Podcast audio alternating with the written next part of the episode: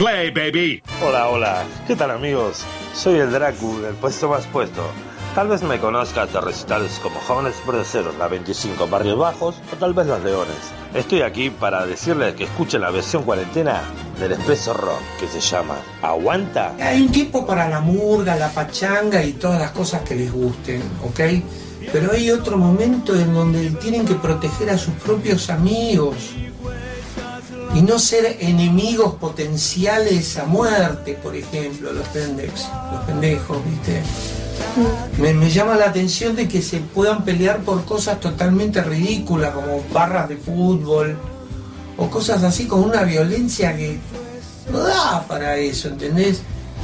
Eh, ¿Cómo crecer en ese aspecto? Ya te digo, con salud y educación. El mensaje es ese, cuidá al que tenés al lado. Es tu amigo, puede ser tu hermano, tu novia, lo que sea, pero cuidá, cuidá la vida. No todos los caminos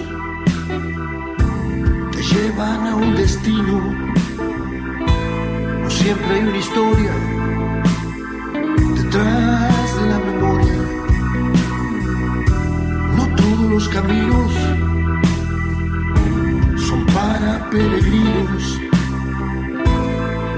son cartones pintados de colores. Eso lo sé muy bien. Yo estuve ahí también, tratando de comprender cuándo, dónde, cómo y quién y cuántas noches y cuántas mañanas, la primera, la última vez. Al lado del camino hay un desconocido vestido de mendigo que dice fue mi amigo. Algunos ven caminos en un vaso de vino viajan sin moverse y no temen perderse eso lo sé muy bien. Yo estuve ahí también, tratando de comprender cuándo, dónde, cómo y quién, cuántas noches y cuántas mañanas, la primera y la última vez. no todos los caminos terminan destruidos. Algunos son realistas y se vuelven autopistas. Pero los más oscuros, al borde de los muros, yo no daría por verlos otro día eso lo sé muy bien. Yo estuve ahí también, tratando de comprender cuándo, dónde, cómo y quién, cuántas noches, tantas mañanas, la primera y la última vez.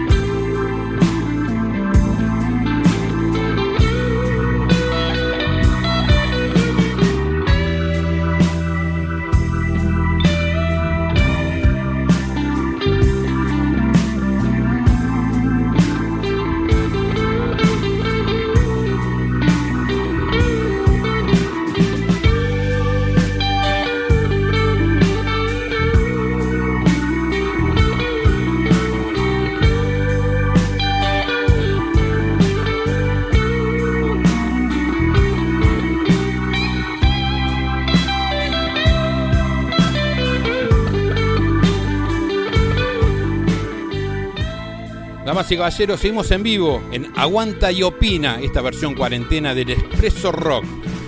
Viernes 25 de septiembre, son las 23.08 en la República Argentina y como habíamos anticipado en las redes sociales y en los programas anteriores, en el día de hoy tenemos una nueva charla con una persona muy querida en el ámbito del rock y del blues, a la cual admiramos mucho. Estoy hablando nada más y nada menos que la voz y guitarra de la Mississippi, el señor Ricardo Tapia. Ricardo, buenas noches.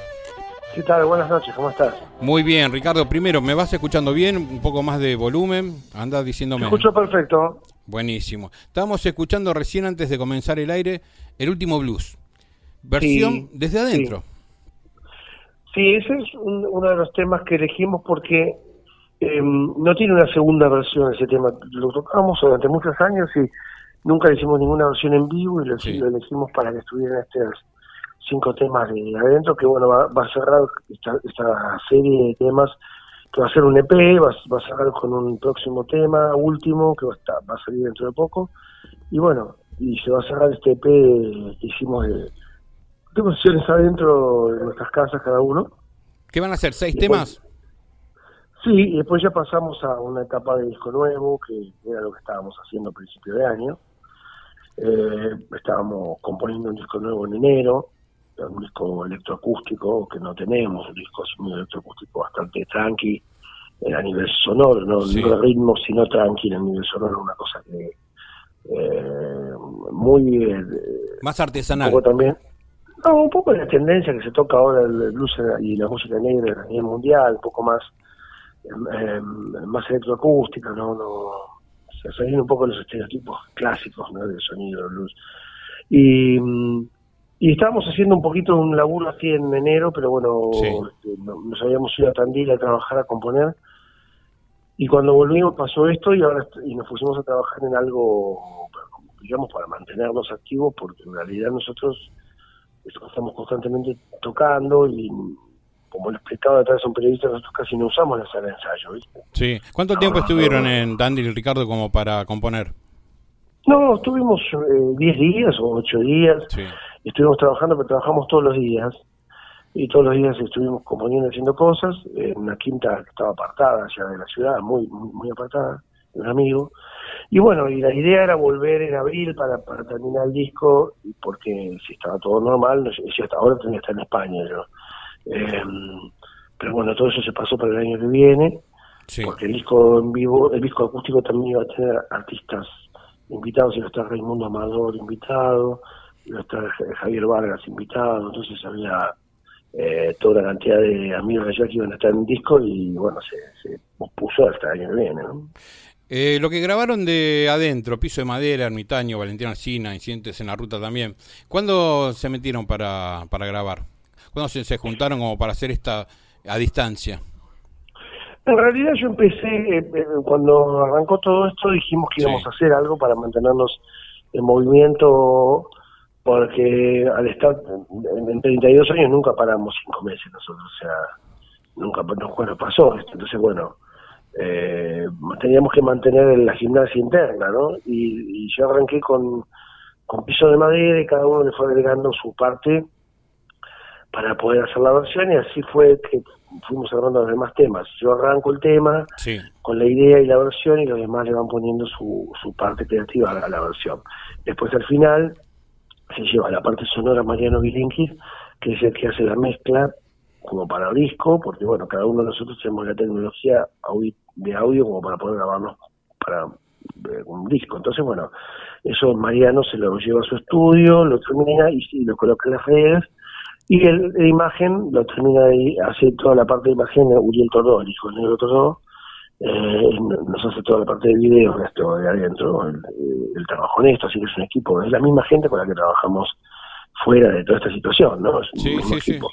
Así que, bueno, ahora sobre fin de año, eh, ahora después de este tema que salió en Cerdo, vamos a salir uno más, y ya después encaramos eh, bueno, hacemos streaming el 10 de octubre. Sí, para el 10 de octubre la trastienda número 90, nada más y nada menos. 90, va a haber algún, después algunos show, autoshows por diferentes lugares de la provincia de Buenos Aires. Sí. Y, y después ya encaramos a fin de año el material nuevo, pero bueno, se va a filmar y grabar en estudio. O sea, vamos a ir a un estudio y directamente la gente va a ir viendo lo que grabamos y filmamos ahí. Ricardo, la trastienda, ¿va a ser en vivo? ¿Van a estar tocando en vivo en directo? Claro, claro, un streaming en nuestra casa. Aprovecharon a hacer esto, bueno, a, a, partir, a las 18 horas, obviamente es puntual ahora todo esto los horarios. Un horario, sí, un horario para que todo el mundo en Europa a las 11 de la noche lo puedan ver. Claro, a eso iba. Con la eh, pues un streaming internacional y bueno, eh, de varios lugares del mundo tenemos amigos que lo querían ver. Entonces, bueno, eh, la idea era hacerlo en horario que a todos les, fuera bien, ¿no? Seguro, aparte, bueno, España ya un lugar que conocen, que fueron, que estuvieron hace un tiempo, 2006 más o menos estuvieron por allá, eh, obviamente se daba con la gente de, del éxodo que hubo, el gran éxodo del 2001, y argentino desparramado por el mundo, y la Mississippi en España... El, año pasado se hace una gira grande también allá, sí. con Gustavo Girado hicimos una gira eh, bastante extensa, Gustavo, y armamos otra vez el, piso para esta próxima gira de Mississippi que va a ser este año, o sea, el año pasado estuvimos hicimos 23 shows nosotros en 30 días. Hicimos una cantidad de shows tremendos. Sí, fuimos un buen raíz con la banda de José Luis Pardo ya, con la bajo batería de él, y en rítmica, hicimos una, bueno, una, una cantidad de, recitales por diferentes partes de España, y armamos todo lo que es el circuito para ir con toda la banda este año. Y bueno, se pospuso para el año pero sí, el público estaba súper presente, claro. Seguramente. Y eso, bueno, eh, el resto del equipo de Aguante Opina, obviamente no están físicamente por eh, razones que ya todos tenemos claras de cómo tienen que ser, pero nos dejaron preguntas, Ricardo, para vos también los integrantes, que vamos a ver, eh, la primera de, quién es, Operador Mota. Hola, buenas noches. Buenas noches, Ricardo. Buenas noches, compañeros y a la audiencia. La pregunta es la siguiente. De los artistas internacionales que visitaron el país y de que algunos abriste sus shows, eh, ¿cuál fue el que más te impactó? Esa fue Jacqueline, nuestra voz interior.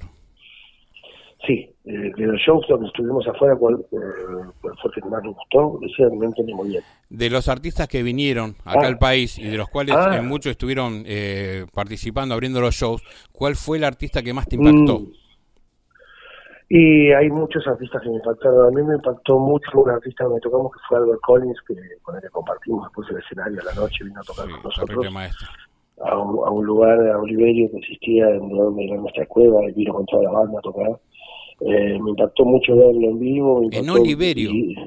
sí, sí, tocamos dos horas y media con Albert Collins. Eh, vino con toda la banda y bueno, después del show lo invitamos y él vino, se vino a, a tomar unas copas y a y a tocar con todos. Y subió y tocó horas, un par de horas. Eh, y, y después me gustó, bueno, y tocar con B.B. King, conocerlo y comer algo con él, o sea, un agape después del show y charlar, eso fue glorioso también. Y John Mayer también, el padre blanco del blues, con que cenamos también después de tocar, y un tipo muy divertido, muy amable, la verdad un carácter genial. Qué bueno eso, poder haber conocido a alguien que admirás mucho musicalmente y que también como persona se dio una, una buena onda, ¿no? Sí, sí, gente gente muy linda, gente simple, gente muy simple. Eh, tenemos una anécdota muy graciosa de John Mayer que se, se enamoró del pollo rostizado y se llevó, sacó las armónicas de su famosa valija de médico que usa para las armónicas y puso un, pollo, un pollito rostizado y se cruzó para el hotel de enfrente con el pollito rostizado feliz porque le había encantado el gusto del pollo rostizado y no lo conocía así de esa forma así que bueno se, se, llevó las armónicas en una bolsita y puso el pollito rostizado dentro de la, de la valija del médico, de médico que usa para las armónicas y la comida también, lo que más resalta cuando uno va de viaje, cuando va para otras fronteras, otros lugares, a ustedes les debe pasar mucho también porque recorren el país. Eh, comidas. ¿Qué te gusta eh, aprovechar o decir, bueno, che, vamos a tocar en tal provincia y sabes que vas a comer qué cosa? Y generalmente buscamos los restaurantes eh, típicos y tratamos de, comer comidas típicas porque nos gusta mucho y tratamos de, los mejores lugares que, tenemos recomendados para comer. A veces son eh, bodegones eh, muy, simples, pero bueno, son bodegones que son históricos, ¿no? Y esos platos suculentos. Claro, yo que sé, yo he ido a bodegones que me han recomendado sí. artistas, eh, Eh, por ejemplo, eh, me, me, han recomendado, me recuerdo que una vez charlando, estábamos con Horacio Guaraní, nos habíamos un, un, bodegón en Tucumán para ir a comer, y bueno, cuando tuve gusto ir a Tucumán, pude ir ahí al bodegón, que un bodegorazo, un viejo, ¿no? Pero se comía increíble. Recomendado por Horacio, nada más y nada menos. Por Horacio. Claro, o sea, si vas a Tucumán tenés que comer. así es, así. Qué persona que hermoso, viejo. Oh, y muy bravo, un tipo muy bravo, muy bravo, pero bravo y decía todo el tiempo lo que pensaba, pero Sí. es medio complicado a veces. Y sí, sí. Re- recordemos que Horacio, Mercedes, eh, lo que fue la, la década de, de los 70, estuvieron eh, muy perseguidos. e Igual así todo, nunca, nunca se callaron, ¿eh? No, bueno, yo tenía formas de hacer las cosas. Recuerdo una, una Sí. discusión de, de Mercedes con Horacio Guaraní en la televisión, porque bueno, Mercedes tenía mucha chamba y no le hacía porque ya siempre fue una tipo muy abierta, Sí. era más, abierta- era más abierta que los músicos de rock. Y, y, Horacio decía, lástima que el muchacho estaba medio dado vuelta, siempre dijo ahí al aire, ¿no? Y Mercedes le cagó a pedo al aire y dijo, ¿pero qué decimos Horacio está chupado todo el día? y no dijo más nada. no dijo más nada, Horacio dijo, no, bueno, se sentí, se quedó. Mercedes a pedo. Ay, lo cagaba había que a pedo callarlo, mal. Horacio, ¿eh? ¿Por qué decís, Horacio? Si no estás en pedo todo el día de Una genia. Bota, usted que tiene, eh, sí, eh, lo tenemos a Pollo Arriba acá, es el hombre que habla de los deportes acá en el programa, muy bien, pero que no los practica. Ricardo, ¿qué Ah, tal? ¿Cómo estás? El pollo, soy muy buenas noches, un placer hablar contigo. Hablando de, de comida, de, de- de tomar, qué sé yo, he leído o he visto en, en una nota donde este, hablas muy bien de, de lo que es la, la comida, de tu arte culinario, de esa combinación que, que metes entre en, en películas y almuerzo, cena y serie. Eh, No sé, yo, este, no, no, a, a mí que me gusta comer mucho, eh, nada, creo que- Mucho, mucho de lo mismo de bien, Mu- mismo. exacto, bueno, ahí iba, este, mucho y bien. Mira, nosotros ahora estamos longaniza, queso, queso de campo, queso Mar de Plata, cerveza Sí. y para esta noche lluviosa, Florista con agua. Bueno. no, no sé si estamos bien orientados por Igual, ahí. Ricardo, te, re- mucha te- sal y sodio, mucha sal y sodio, están, van a, van a tener, le va a subir la presión, después de eso mucha agua. te recuerdo que la última vez que, que hablamos con vos al aire fue el día que cumplimos los 500 programas, que estamos en Matanza Sí. Radio Net, el día de la torta y de las pelucas. Bueno, este es el gordo goloso, el de la peluca Ah. rubia. Ah, mm, bueno, ya, todo, ya sabemos ya, ya, es un hombre sin límite. Tenemos una pregunta de otro integrante del programa, operador Mota. por Hola, bueno, soy la Negra Roll de Aguanta y Opina y mi pregunta para Ricardo sería, si la letra de San Cayetano habla de una historia real, porque es un tema que me encanta y al mismo tiempo siempre pensé en el garrón que hubiera implicado que, que, que lo fuera, ¿no? Que fuera una historia real y, y más así como la cuenta él. La negra tiene Bueno, duda. eh, Santa, San Cayetano es una de las pocas historias, porque las historias generalmente son inventos y cosas que uno escucha, más cosas que le dijeron, más cosas que, bueno, viste, no, hay, hay una confusión de muchas cosas en las canciones. Eh, no es que te pasa lo que las canciones, la gente no, supone que a uno le pasan las cosas a las canciones. Sí. No es así. Si te pasan las cosas a las canciones, tienes que tener a Tarantino al lado tuyo todo el tiempo filmando la película. Claro. ¿no? Conocemos de las situaciones, pero no exactamente las pasamos. Claro, viste, viste, a veces eh, uno escucha cosas muy curiosas y las historias, y bueno, eh, San Cayetano, sin embargo, es una historia real, que es de una persona que me la contó, de, que, conoció a su pare- expareja en la escuela de San Cayetano, eh, y bueno, y, y él pedía por él iba a pedir por salud, en realidad ella pedía por trabajo, iba a pedir por trabajo, y se conocieron ahí, y bueno, fueron Qué hermosa historia. Sí, él me la contó así y yo dije, bueno, es una linda historia como para poder poder hacer una canción, pero sí, es de las pocas historias que son reales, así como, como digamos, pasé una historia de la realidad a una letra, ¿no? Ricardo, poder y dinero estaban primero, primero, segundo y tercero. Tu suerte cambió, ya no te ven más, estás solo por la puerta de atrás. Sí. Eh, mala memoria. ¿En qué contexto o qué pasó o por qué este, este tema? Es un tema particular que me gusta mucho. Es un tema para mí que, yo se lo, dedicamos a, los políticos corruptos, a los eh, que en Argentina hay docenas, como en Italia, son, se crecen así en, crecen abajo del yuyo hay un político corrupto siempre. Se fíjate cuando cortas el pasto si no le sacaste la cabeza alguna. Porque crecen, crecen por todas partes entonces siempre hay algunos que, es corrupto o de, de, la gente que vos votaste o de los que no votaste. No votaste. En este caso yo creo que está más dedicado a, un, político que de que uno votó y, bueno, de golpe te olvidaste de todo, ¿no? Hiciste un montón de cagadas. Y bueno, hay mucha gente que se le puede colgar el, el, el, collar, de perro ese. Esto aplica en todo, eh, todo el tiempo, hoy, hace 20 años, hace 30 años, aplica siempre. Sí, en Argentina le pasa una cosa un poco particular con la política, se la toma demasiado personal. ¿Viste? La política no es... Fanatismo tal vez. La política es algo social, no es algo personal. No podés tomar a una persona, no podés...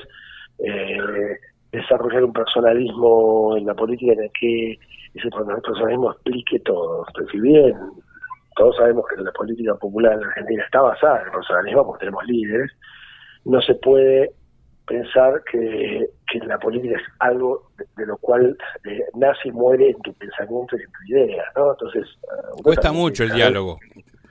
Sí, cuesta mucho entender que esa persona también puede entender, hacer un montón de negocios acá sucios, pero siguen gobernando o que, o que no han tenido las manos limpias porque te gobernaron bien. Hay, viste que la combinación política es muy, curiosa, ¿no? Sí, sí. O sea, yo recuerdo siempre una, frase de, nefastas, como casi todas las que decía Menem, pero que eran reales, viste, porque Menem tenía la cualidad el diablo decir cosas feas, espantosas, pero que decía... Y todavía es senador.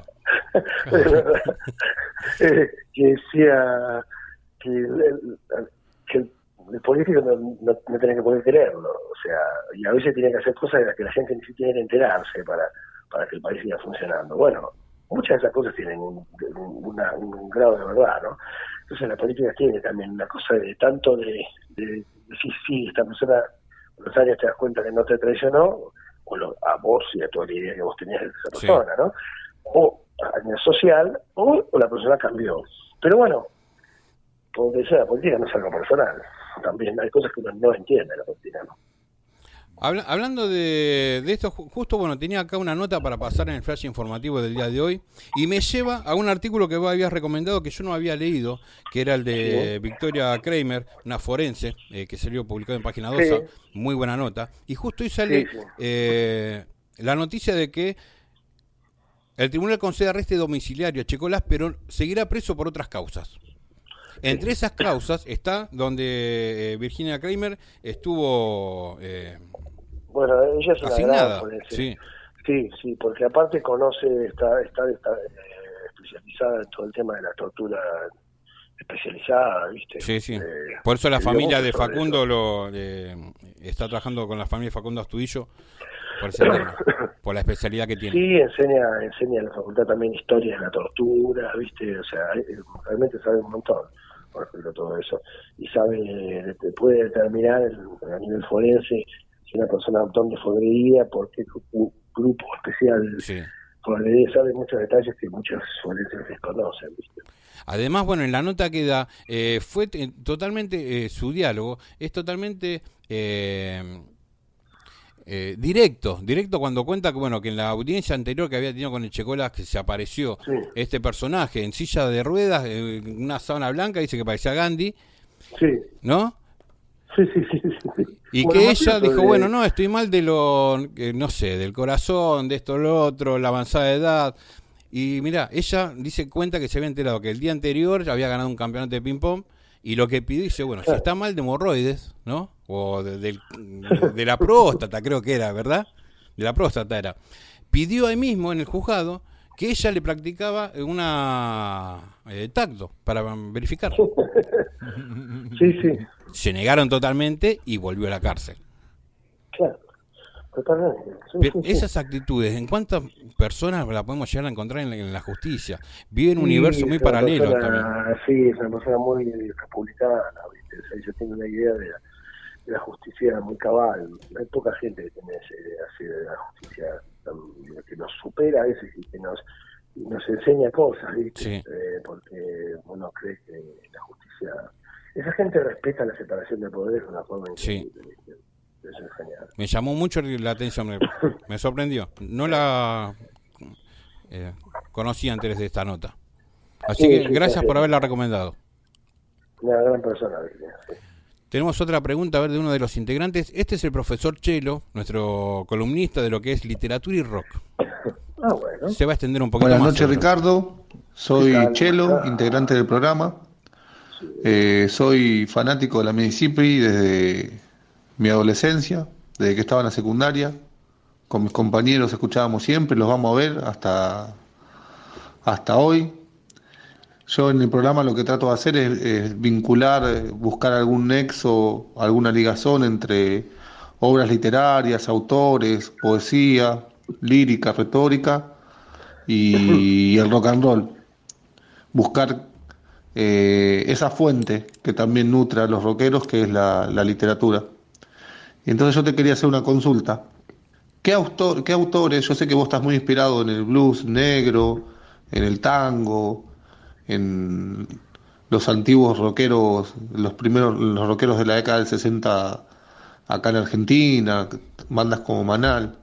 Pero lo que yo quería preguntarte es en qué autores te inspirás vos, en qué autores o en qué obras literarias te inspiraste para crear tus letras. Yo lo que vi que vos siempre abordás tópicos, por lo general que son la vida, eh, la muerte, el amor, y uno de los tópicos que más abordas es el, viaje, como todo viaje literario o artístico, eh, esos son los, los tópicos que yo noto a lo largo de tu carrera artística. Y quería, eh, tenía, quería hacerte esa consulta porque hoy voy a tratar de hablar de, de tu obra en el programa, tu obra de arte, tratar de abordar algunos de estos tópicos que nombré. Ahí lo tenemos al profe Chelo. ¿eh? Bueno, es interesante la pregunta. Yo compongo mucho en base a la literatura, porque tengo más libros que discos en mi casa. En realidad yo soy más lector que escuchar música. Eh, este, primero está la lectura para mí, después está la, escucha de música en, mis prioridades. Entonces, eh, en la música escucho lo que me gusta y me cuesta a veces adoptar cosas nuevas. Pero sí, yo me basé mucho en muchas cosas, eh, la tomo la literatura como, como el cine y la literatura como elementos de, para la composición. Me recuerdo cuando hicimos Valentina Cine Ritmo y Blues, yo había leído Norman Mailer, Los hombres duros no bailan. Es una Los hombres duros no bailan, sí.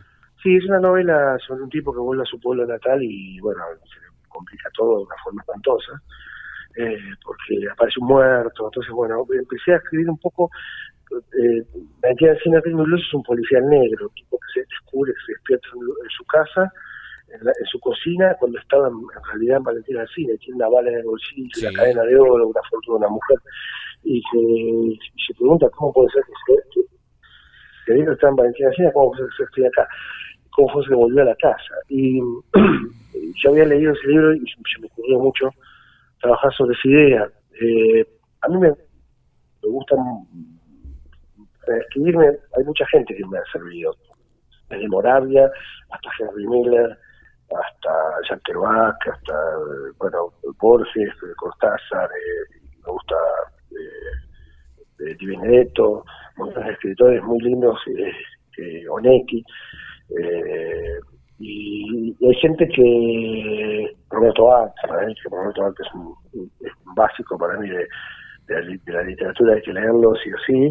y toda esa literatura argentina me, resulta muy interesante, la generación del 80, todo, también eh, gente que nos dejó mucha ideología y muchas historias interesantes. A mí me gusta mucho el costumbrismo italiano, por eso me gusta Moravia también, me gustan las historias costumbristas italianas, me gusta De Sica y me gusta ese cine italiano eh, neorrealista, entonces también es el neorrealismo y el blues son hermanos, ¿viste?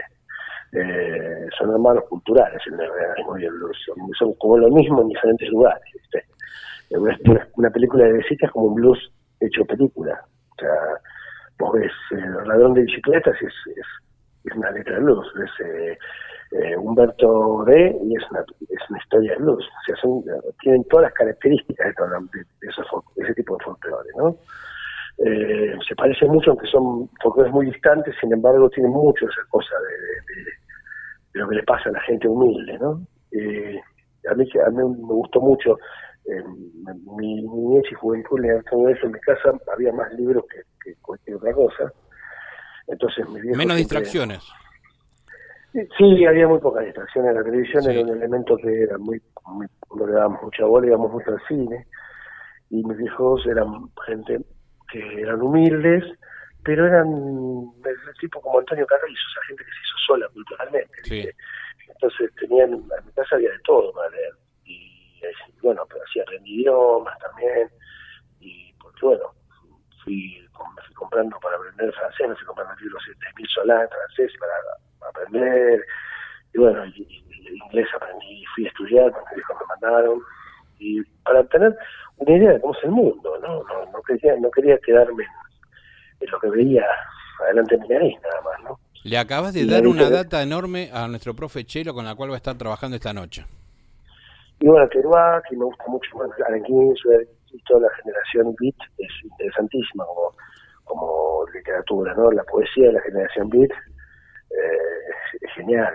Por eso también me gustaba mucho Morris, porque Morris fue un tipo que tomó mucho de la generación beat y tomó mucho de, de también, que era un poeta francés. Entonces, toda esa, esa cultura, ese tipo de poesía a mí me influenció mucho para escribir.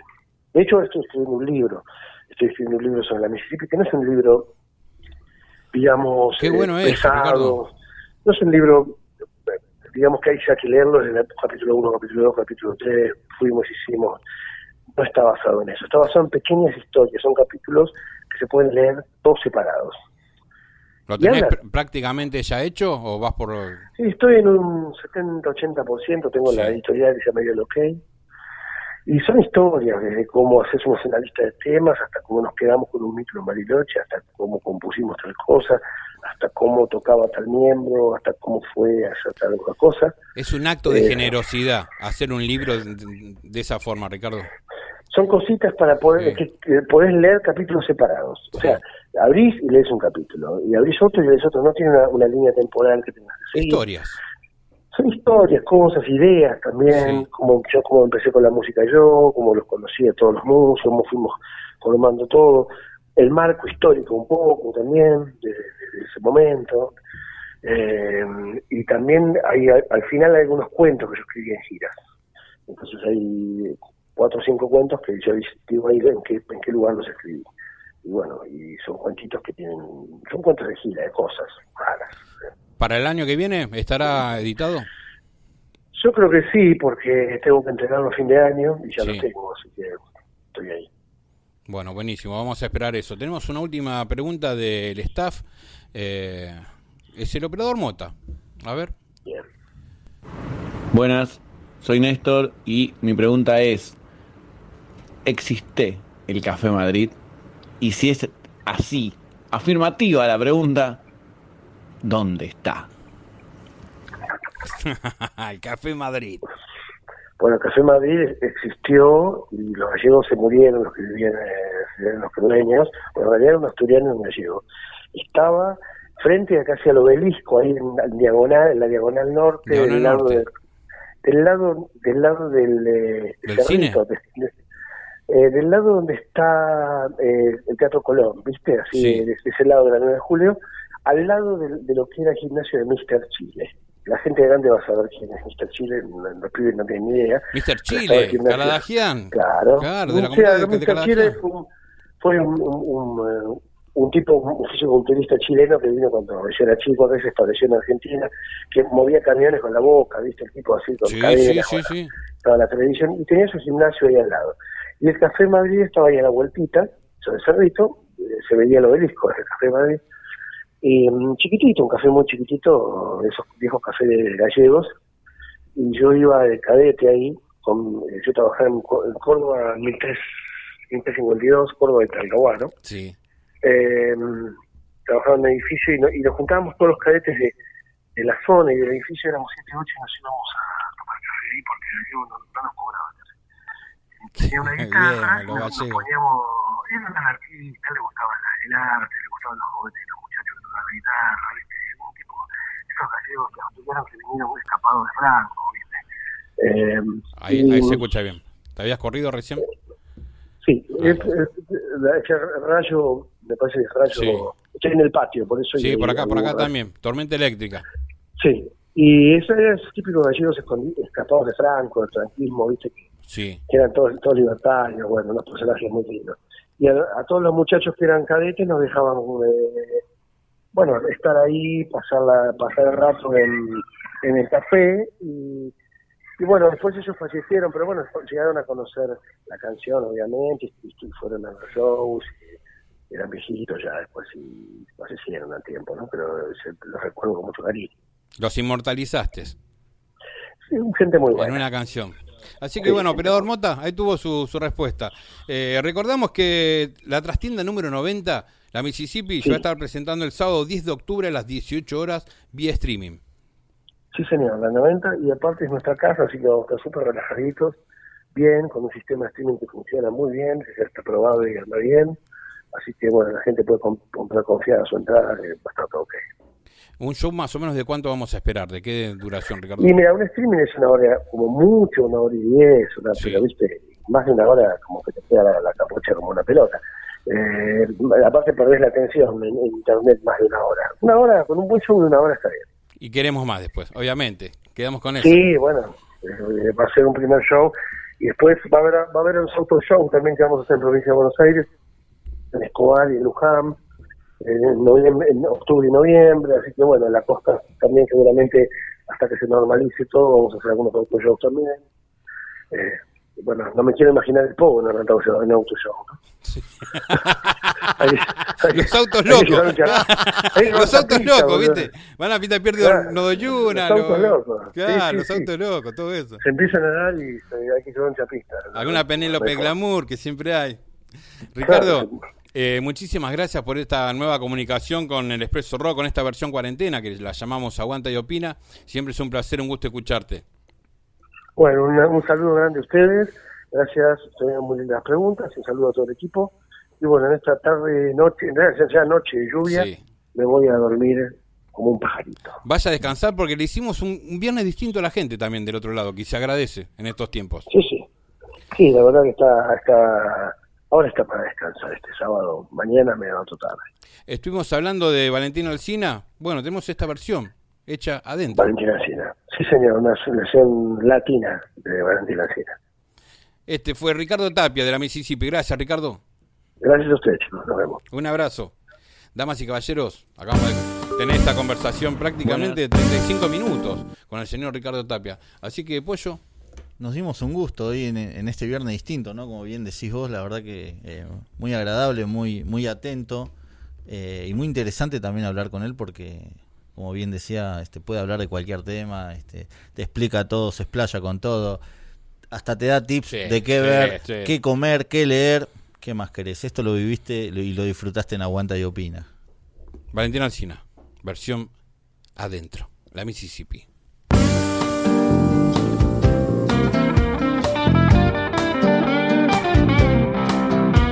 Un día amanecí en mi cocina sin poder recordar.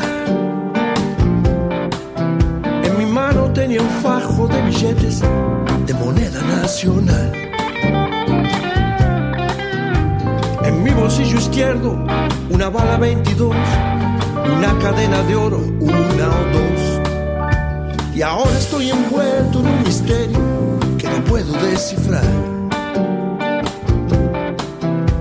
¿Por qué amanecí en mi cocina sin poder recordar? Suena, no me animo a contestar. Si a Valentina Alcina sé que fui, ¿cómo es que ahora estoy acá?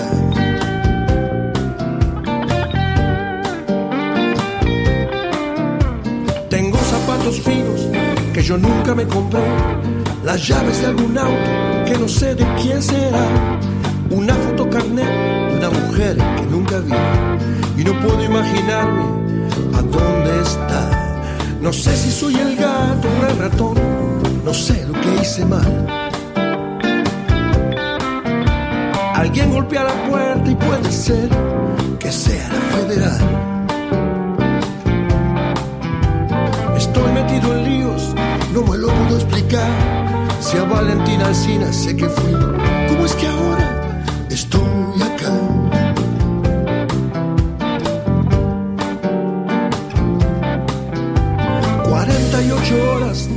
Puedo recordar y en Valentina Alcina ya nadie me quiere hablar.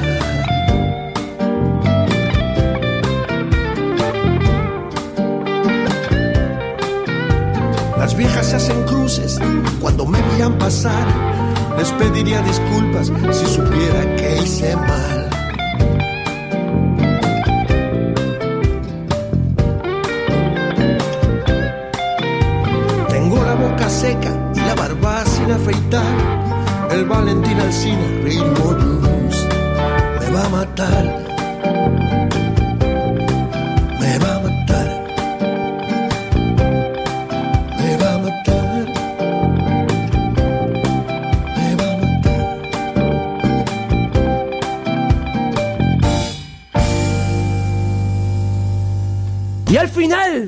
Que Charlie García haya salido a tocar a las 5 de la mañana, te tiraste sobre el pasto húmedo por el rocío del amanecer a contemplar el alba, con los ojos rojos de humo, llanto y un poco de gas lacrimógeno, la remera rota, empapada de sudor propio y ajeno, y la sonrisa imborrable por haber sido parte de algo más grande que vos. Y en ese momento de éxtasis, te pusiste de pie y gritaste al viento, la vida nunca se va a poner mejor que esto, ¿y sabes qué? Tenías razón.